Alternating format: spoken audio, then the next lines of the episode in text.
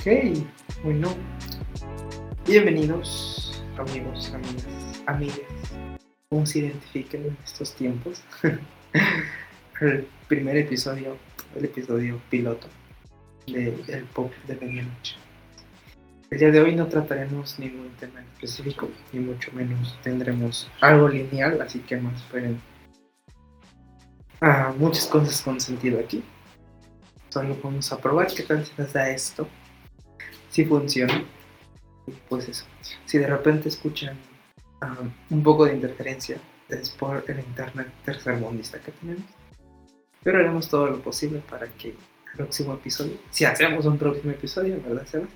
Sea.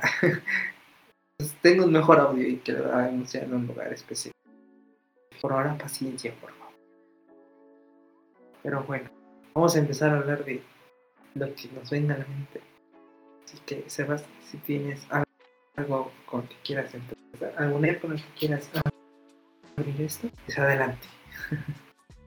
Sí, sí, sí, pues creo que lo, lo ideal para lo que queremos hacer dentro de su podcast es que sea un podcast muy casual, uno donde realmente se sienta como una conversación de amigos.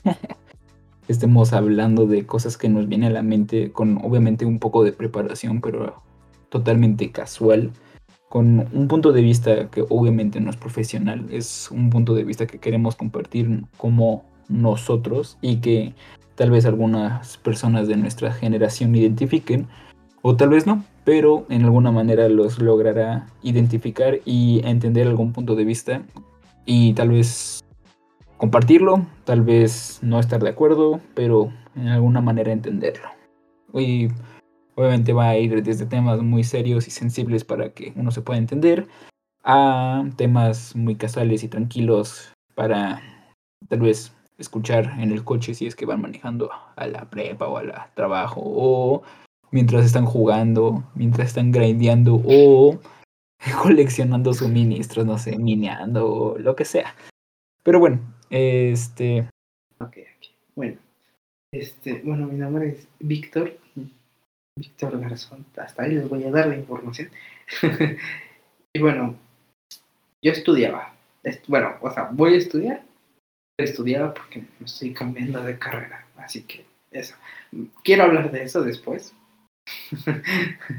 y este, y bueno, entonces básicamente ahorita estoy como en un paro. O sea, no, no voy a estudiar, pero tengo muchas cosas que hacer. Y entre esas cosas está este proyecto, que es el podcast. Y bueno, mm, si, si a lo mejor no me escuchan hablar demasiado, es porque me gusta más como escuchar lo que va a decir mi compañero y yo contestarle cosas. A lo mejor de repente intervengo, pero quién sabe, ya veremos cómo se desarrolla esto. Y pues no sé, si de repente escuchan que me trabo es porque soy pésimo hablando y a veces pienso antes de... pienso muy rápido y hablo muy despacio, entonces las palabras se me mezclan. Y pues eso creo que va, voy a ir desarrollando mi personaje a lo largo del tiempo. y bueno, eso, eso es todo. Así que, mucho gusto. Sebas, por favor, continúa. Sí, definitivamente dándole más contexto a lo que dijo mi compañero Víctor, eh, yo sí soy muy hablador, pero no siempre hablo mucho y luego termino diciendo 20 cosas y de esas 20 cosas nada tiene sentido y ahí es donde interviene Víctor y le da mucho cuerpo y sentido y estructura al podcast. Entonces por eso siento que la amistad y no solo la amistad sino el podcast va a funcionar bastante bien. Pero bueno, yo soy Sebastián González y también hasta ahí les voy a dar. Este, yo sí estoy estudiando y yo estoy en una carrera de producción publicitaria, que básicamente va a producir, generar y diseñar productos eh, producción, este, publicidad que en la mayoría en mi tiempo libre le daré este cuerpo, logos, este y presencia digital a, la al, podcast. Este, y sí, este a mí pues en lo general me gusta mucho la música rock. Escucho mucho rock y música electrónica y todo lo que va en eso, pero no tengo nada en cuenta del reggaetón, pero como tal no lo escucho porque no lo no es que no lo respete, pero no. No, es mi tipo de. Sí, a mí tampoco me llama la atención. Ajá, exacto, no es mi tipo de ritmo. No, no me hace sentirme en la nube de en, ¿qué? en la nube de sentimientos que me atrapa lo música rock, música que me gusta, tipo lofi pops o este, no sé, música tranquila que realmente me, pues como muchos en algún momento entenderán que tienen esa canción que los manda a otra dimensión, así, pero con todas mis canciones. El reggaetón no, lo hace para mí. Sí, creo que estamos de acuerdo en, que no, no lo digamos ni lo criticamos. Yo, en mi caso, por ejemplo, hay algunas canciones que sí me gustan. En este momento no recuerdo algunas. Pero no. no, lo odiamos, simplemente, pues, tampoco lo criticamos ni nada, no, es de nuestro grado. Sin embargo, lo escuchamos.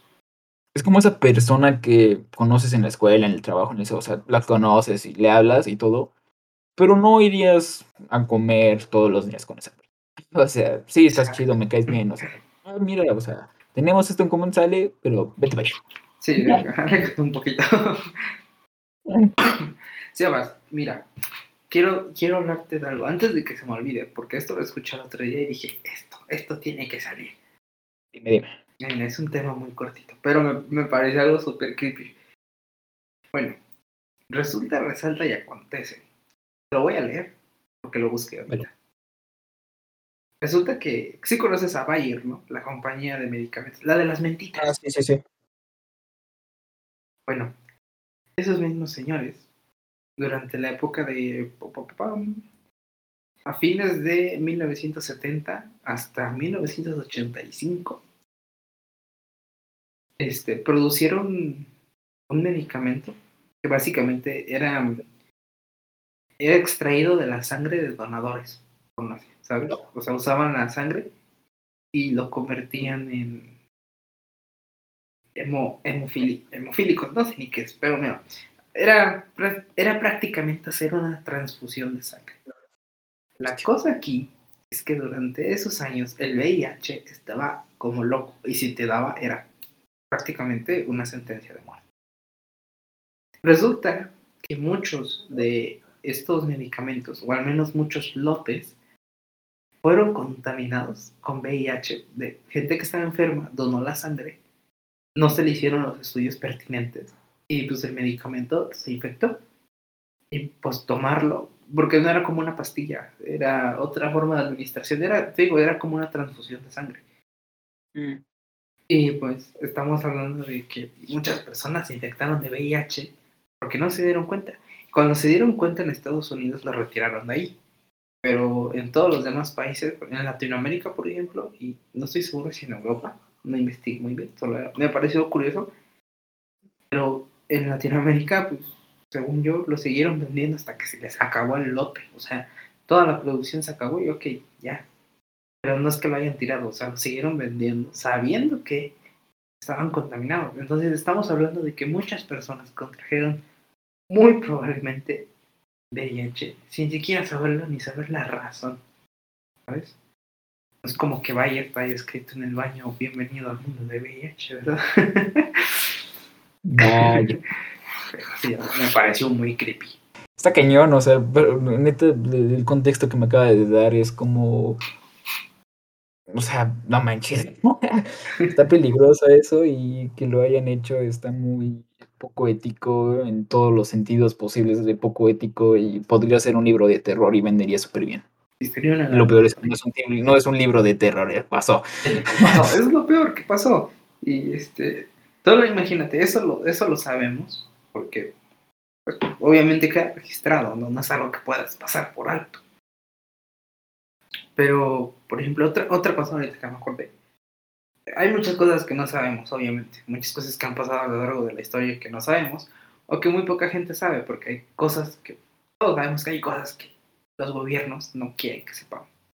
Hasta la religión tiene cosas que no quiere que nosotros sepamos. En especial la religión. En especial la religión, que hablaremos de eso después. es un tema, es un tema en el que ahora sí estamos de acuerdo. Es un tema, de religión, tema en el la religión es buena, sí estamos de acuerdo. Lo malo son las iglesias. La institución de las iglesias es todo un tema. Sí, sí, sí, definitivamente es otro tema, así que no, no sé qué meternos eso porque si no nos vamos a poner intensos. Sí, sí. y bueno, lo que yo era que también leí por ahí que el, gobierno de Estados Unidos, y creo que el de Rusia también, ha reconocido que tienen bombas nucleares que no saben dónde están. Sí, es lo que estaba a punto de decir, en especial creo que en la Segunda Guerra Mundial, ¿no? En Estados Unidos hay muchos aviones que se cayeron que, con bombas que no saben dónde está, así que si vives en Estados Unidos, verme tranquilo, sabiendo que posiblemente en tu jardín hay una bomba que pueda explotar en cualquier momento. Exactamente, o sea, como Sebas, eran aviones que, mm, por ejemplo, tuvieron una falla. Yo escuché de un caso que era en un entrenamiento, en un vuelo de entrenamiento, pues chocó este avión bombardero con un jet pues tuvieron que hacer un aterrizaje de emergencia. Pero obviamente tenían que soltar la bomba. Entonces soltaron la bomba, obviamente no explotó, pero no saben dónde quedó porque se cayó al agua. Que también hablaremos de qué hay en el agua, porque nadie sabe qué hay en el fondo. Pero sí, creo que son, te diría más del dato y no lo quiero cajetear, pero sí, no recuerdo si son más de 100 o son como 40 bombas nucleares las que no saben dónde. Sí, sí, sí. Definitivamente es algo que vamos a decir con más exactitud, pero nada más quiero que sepan, para los que se creen mucho las películas de, de, Hollywood y todo eso, los aterrizajes de emergencia nunca son como las películas de que el avión se desliza y rebota y todos caen. O sea, la cantidad de fuerzas G que es el... En pocas palabras, es el impacto y la velocidad que se acumula a la hora de que paras de la nada. Entonces, obviamente, sí, bueno, lo, explicaré mejor en un futuro, pero este, las probabilidades de que sobrevivas muy poco y obviamente no, no, no, no hay posibilidades. Bueno, o sea, no les quiero asustar mucho, pero, o sea, los las aterrizajes de emergencia nunca salen bien. ¿Sabes lo que es el valle inquietante? ¿Qué? El valle inquietante, ¿sabes, ¿sabes a qué se refiere o qué es? Ah, no. Ok, miren, en pocas palabras. El valle inquietante es cuando algo que vemos, por ejemplo, se usa mucho con los robots que son hiperrealistas, o con muñecos, o inclusive se puede lograr en una, en una película o en un tipo de animación. Cuando algo llega a ser muy humano, por ejemplo los robots, cuando llegan a verse tan humanos de la cara, literal parece que son, son personas, ¿no? Pero tú en el fondo, o tu cerebro sabe que no son personas. Sabe que eso no es un humano.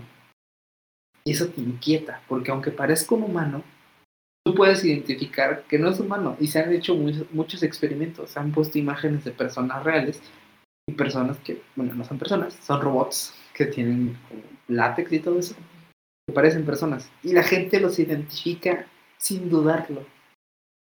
Hay algo que notamos que no es humano. Y el valle inquietante es eso, es el punto en el que algo se parece tanto a un ser humano que te das cuenta de que no es humano. Y activa cierto instinto de hostilidad, de que es peligroso. Porque si tú lo ves, realmente causa, causa algo dentro. Muy dentro, algo, algo surge. Como es un tipo de miedo y ansiedad de que sabes que eso no está bien y que tienes que correr y tienes que huir. Pero que va a esto y a lo que muchas teorías dirigen es que eso es un instinto que tuvo que desarrollarse por algo. Y ese algo es que puede ser, es poco probable, nadie lo sabe, en algún punto de la humanidad haya existido un depredador, o sea, algo que cazaba humanos que parecía o se hacía pasar por humanos. Pero de alguna forma aprendimos a reconocer a ese depredador. Exacto. Entonces, ese sentimiento puede que sea el instinto de que eso no es humano y que es un peligro y que tienes que correr. Porque nuestros ancestros pudieron haberse encontrado con algo que tomaba la forma humana. Entonces, eso está muy creepy porque está loquísimo creer que hubo un depredador que cazaba humanos y que cambiaba de forma y que se hacía pasar por un humano. Sí, sí, amigo. Sí, es como, no sé dónde está ahora, o sea, me debería preocupar. Exacto. Entonces es como de, ¿what? Desarrollamos un instinto porque era algo peligroso. Inclusive, eh, ¿Ajá? No, no, no. Bueno, eh, inclusive el hecho de temerlo en la oscuridad es lo mismo. Bueno, hay dos razones. Puede ser porque pues al principio no sabíamos que había en oscuridad. O porque en cierto punto había algo en oscuridad. Algo que solo estaba ahí y que por eso, si te das cuenta, muchas personas cuando son pequeñas, o bueno, la mayoría de las personas tienen miedo a la oscuridad. Y no sabemos por qué. Puede ser porque no sabemos, porque no sepamos qué hay ahí o que, se encuentra con nosotros. O puede ser. Está súper loco eso. Sí, sí, sí. O, puede ser porque sabemos por instinto que hay algo ahí. Entonces, está loquísimo todo eso de que en algún momento. Sí, tanto aportando a lo que acabas de decir, es como justamente los dices, instinto. Apenas estaba viendo un video que pues, o sea, lo voy a decir nada más como para darle contexto a lo que voy a decir después. Y que cuando acaricias a un gato, estimula ciertos nervios que lo acaricias tanto a, eh, genera un, estimulas unos nervios de caza, como los tigres, que serían, o los leones, que pues, les dan ganas de cazar y por eso cuando lo acaricias te muerden. O sea, les gusta, pero te muerden y o te rasguñan y o lo que sea. Y es por eso, no, no es que te odie, o sea, puedes ver a tu gato y no te quiere matar, o sea, sus instintos son tan desarrollados que a la hora de estimularse les dan ganas de cazar algo y obviamente los gatos están atrapados, digo atrapados, entrenados para atrapar o poder atrapar todo lo que se mueve. Y pues ahora sí ya, a lo que voy nuestras primeras generaciones de humanos, o sea, hablo de los de la era de la piedra y de todo eso, de los Homo sapiens y todo eso. O sea, yo apenas venía en la carretera y había una tormenta eléctrica y me puse a pensar, ¿qué habrá visto y qué habrá pensado la primera persona que vio un rayo? Que lo escuchó, man. Yo ahorita... lo escuchó. Imagínate el que lo vio y luego lo escuchó. Sí, sí, sí, o sea, bueno, no, se me ocurrió escucharlo porque yo no lo escuché, yo estaba escuchando música, pero un muy buen punto. Se me olvidó que tienen sonido esas madres. Este, la primera persona que lo vio, bueno, nada más me quedé con lo que lo vio. Imagínense la primera persona que lo vio, o sea, traté de borrar de mi mente todo el contexto que sé de los relámpagos y de los truenos. Yo estoy viendo un palo aturdidor que aparece desaparece y luego aparece 10 metros a la derecha, luego 10 metros arriba, luego 10 metros al lado. Y, y, pues sí, justamente lo que acaba de decir Víctor, y luego lo escuchas, o sea, dices, ¿qué? ¿Qué? no voy a decir, ¿qué rayos es eso? Todos saben qué quieres decir, ok, no preguntas. ¿Qué rayos es eso? O sea, no manches, o sea, si lo ves como un juego de terror, imagínatelo, o sea, es una cosa que aparece enfrente de ti, te aturde, Oye, con aturdir me refiero como a que te cega o te. Pues sí, te, sí, te cega. Sí, porque. Este, sí, sí, sí, y luego desaparece, y luego aparece otro, o sea, dices, este tipo está desapareciendo por todos lados, va, o sea, me va a pegar en algún momento. efectivamente, en algún momento te puede llegar a pegar, pero no manches, o sea, imagínense los instintos, en algún momento, algún humano le tuvo que haber pegado, bueno, no algún humano, algún homo sapiens le tuvo que haber pegado un rayo para entender que cuando ven esa madre se tienen que alejar de, bueno, entonces no habían este postes de luz ni nada de eso, pero se tienen que alejar de los árboles, se tienen que meter en refugio. Y hasta que un tipo se le ocurrió ser valiente, no, no digo que estudiarlos, pero darse cuenta que no, o sea, sí son muy peligrosos, pero no, no es que el relámpago diga, ah, voy a ir por ti, o sea, escucha, ya te maté, o sea, no, realmente un humano tuvo que desarrollar este instinto, como dijo Víctor, de, de saber cómo responder a eso. Y mira, esta, esta es una pregunta que tengo. ¿Por qué crees que, por ejemplo, si el 50% o tal vez más de la población se muere, ¿por qué crees que regresaríamos literal a la edad de piedra? ¿Tú por qué crees?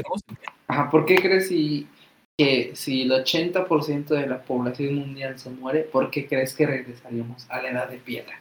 No, pues la verdad no sé, no tengo la menor idea.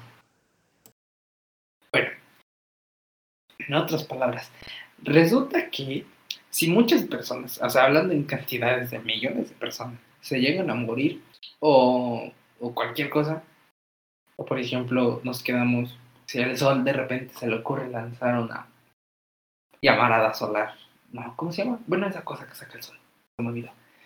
¿Qué? ¿Una aura? ¿No, verdad? No me acuerdo cómo se llama, es una, Una ola. Una, ajá, una ola solar. Bueno, si, si una de esas impacta a la Tierra, nos morimos. Bueno, porque nos puede que, bueno, no nos morimos al instante, pero es que quemaría todos los circuitos y nos dejaría sin electricidad. O sea, todo se apaga. Y, y ya valió, y, y regresamos a la edad de piedra. Porque, pues, todo se fue a la basura. Sí, sí, sí. Y es que lo mismo, si, si muchos se mueren, lo que pasa es que regresamos tanto, o hay esta predicción de que si mucha gente muere, regresamos en el tiempo prácticamente, es porque no sabemos hacer o no, no sabemos lo que los demás saben. ¿A qué me refiero? ¿Tú sabes cómo crear electricidad? Sí, o sea, nos hemos vuelto demasiado dependientes y o sea, ya estamos, tenemos asegurado de que, o sea, se va la luz y todo, o sea, la vuelves a prender, pero no sabes cómo arreglarlo, o sea, te vuelves dependiente de que alguien la venga a arreglar y deja, o sea, si se arregla, sí se arregla, pero si se va, o sea, se descompone y se des- o sea, va a tener que volver alguien a crearla y descubrirla y luego darla otra vez y luego todavía tener que evolucionarla a lo que es ahora. Exacto, o sea, piénsalo. ¿Cuántas personas en el mundo saben crear electricidad? O sea, crear de, de la nada. No creo que muchos, o sea, muy, muy pocos. ¿Cuántas personas saben filtrar agua de manera segura sin equipamiento? Sí, sí, sí, no manches, está cañón. Sí, sí, no, no, no, nunca lo había pensado así. O sea, sí, la raza humana es muy avanzada y lo que quieras. Pero solo algunos. De hecho, nadie sabe todo. Tenemos acceso a toda la información del mundo, y a- bueno, de nuestro mundo. Y cada palabra, cada estudio, cada descubrimiento, tenemos acceso a ello. Pero nadie sabe todo. Nadie sabe hacerlo todo. Y nadie tiene acceso a todo. Exacto. Y, y, bueno, la mayoría sí, pero hay algunos que no tienen acceso a todo esto, es básicamente el Internet. Así que, o sea, solo piensen en todo lo que no saben, en todo lo que no sabemos. Pero que ahí está. No, no sabemos que existe o simplemente nunca lo habíamos pensado, porque hay tantas cosas así. Así que, pues, si de repente la mayoría del mundo se muere, o si eres la última persona que queda en el mundo, con todo lo que tú sabes, no vas a sobrevivir, probablemente, porque básicamente no sabes todo lo que la raza humana sabe, como, como, como especie, no, cada individuo no sabe todo, o sea, es un conocimiento que está esparcido entre muchos y al mismo tiempo es muy poco. Sí, y eso me parece ah, aterrador, porque Sí, definitivamente. imagínate que todas las personas que sepan hacerlo, o, o pon tú que no las personas que sepan hacer las cosas, pero si de repente nos desconectamos y nos encontramos solos, realmente no sabes hacer nada. Eh, y ahí se acaba la raza humana, porque aunque tenemos conocimiento de todo, pues no lo aprendimos, no lo aplicamos. Nada más sabemos que existe, pero no sabemos cómo practicarlo y aplicarlo. Exactamente. O sea, simplemente sabemos que el conocimiento está, pero ¿para qué lo aprendo? Pues, aquí, hashtag generando fobias. Sí, aquí es para... Se van a perturbar con algunas cosas que hablaremos. Bueno, gente, aquí acaba el episodio piloto de El Pub de Medianoche. Este, hablamos de muchas cosas, tal vez Sebas no ponga todo. Quién sabe. Este, como, como mencionó, no sé si lo voy a poner, pero no menciono porque va a poner lo mejor que sale.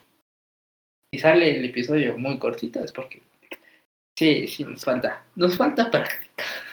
Queremos ser un podcast casual, pero con hechos. O sea, queremos dar los hechos como son. No queremos dar información falsa. O sea, en algunos momentos daremos la información como de, ah, sí, estos, esto pasa por esto, y luego daremos nuestro punto de vista para que sea algo muy casual. No somos un podcast informativo. Sí, sí, sí. Bueno, sí, pero muy casual. cosas, ahorita porque no Informativo casual. informativo. Siempre diremos la palabra casual. Creo que más casual. Pero pues, siempre estaremos informados de lo que vamos a hablar. Y pues sí, también este, generaremos un Discord para que se vayan uniendo, vayan poniendo memes y en algún momento vamos viéndolos o vayan solicitando algunos temas para que dentro de nuestras redes sociales nos puedan ir encontrando o ir uniéndose y pues puedan ver cuando estemos grabando, si es que seguimos grabando por Discord. Sí, sí. Si no, pues ya. Sí, sí tenemos varias ideas. Si, si alguien está escuchando. Si alguien está escuchando, ténganos paciencia y ténganos fe porque vamos a dedicarle tiempo. Así que muchas gracias, cuídense y esto fue el pub de la medianoche.